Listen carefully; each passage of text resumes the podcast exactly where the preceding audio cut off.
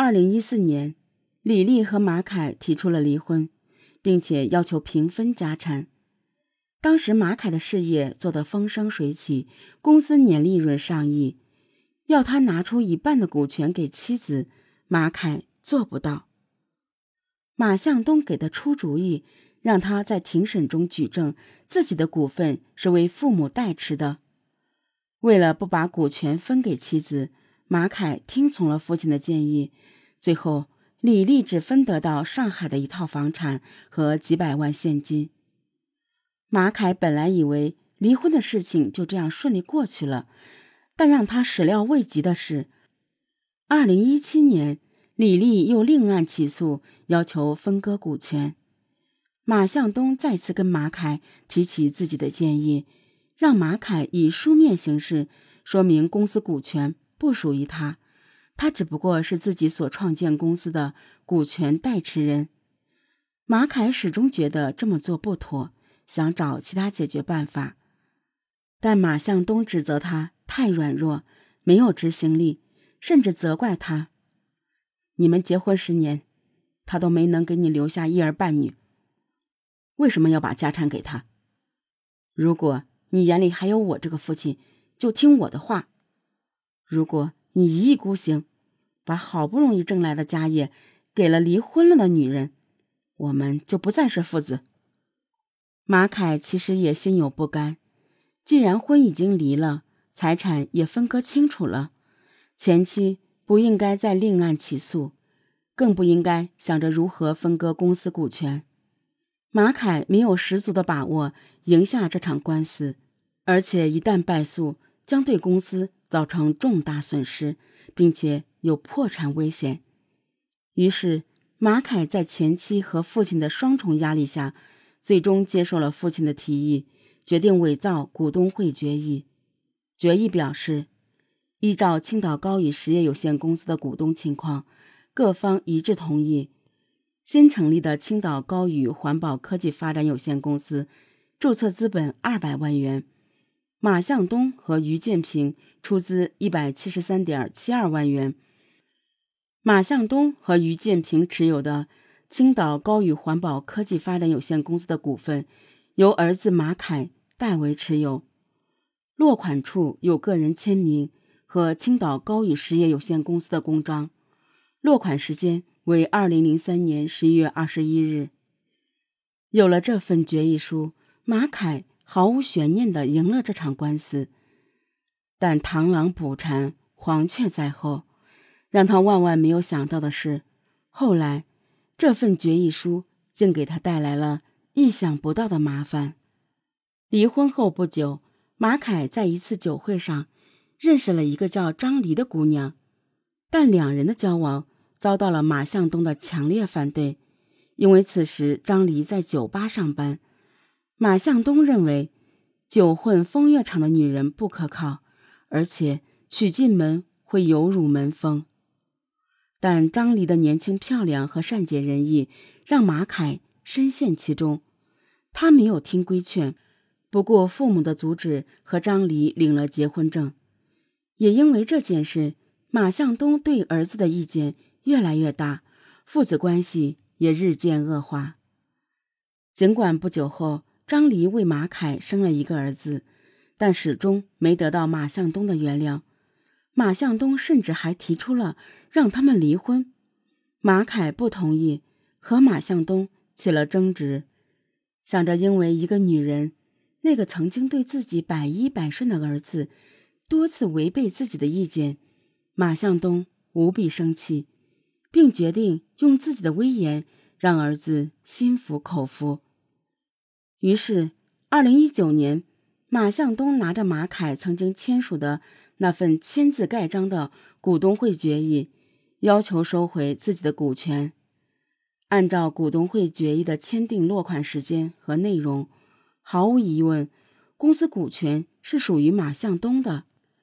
一开始，马凯没有放在心上，他认为是父亲想以此逼自己离婚。他毕竟年龄大了，一时糊涂很正常。等他醒悟过来，自然会撤诉。所以，即便两人打着官司，但马凯还是在每个周末带着妻子和儿子去父母家吃饭。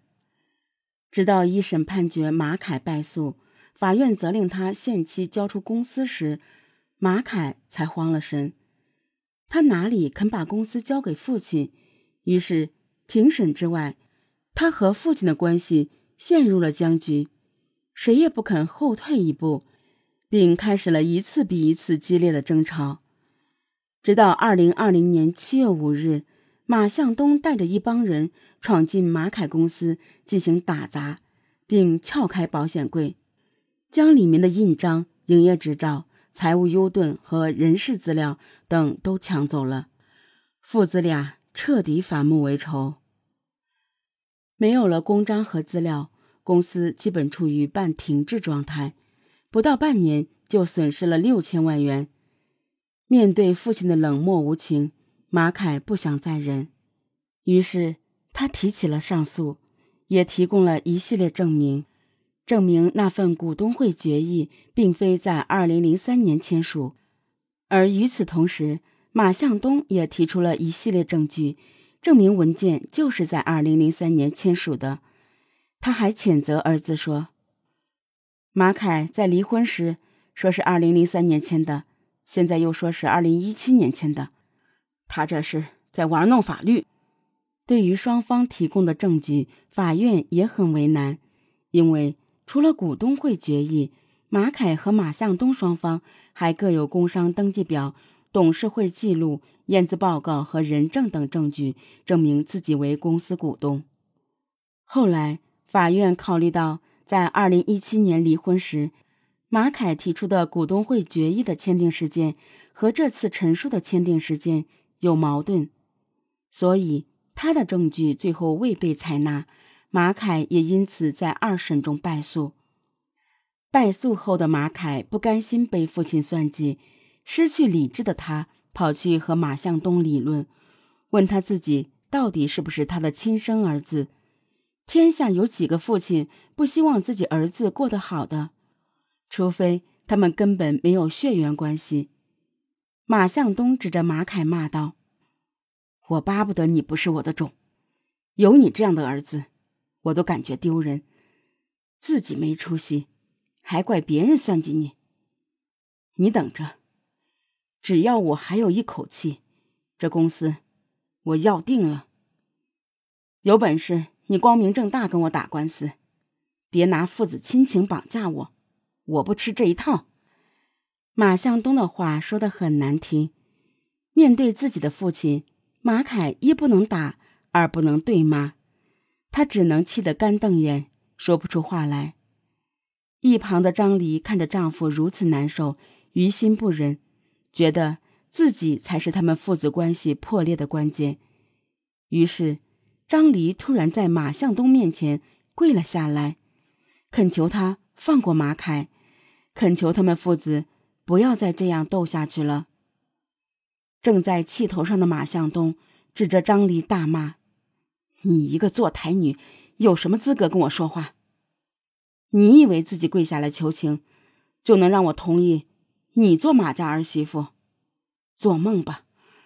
我们马家不会接受一个坐台女。”因为这句话彻底伤了张黎的心，他带着孩子搬出了马家。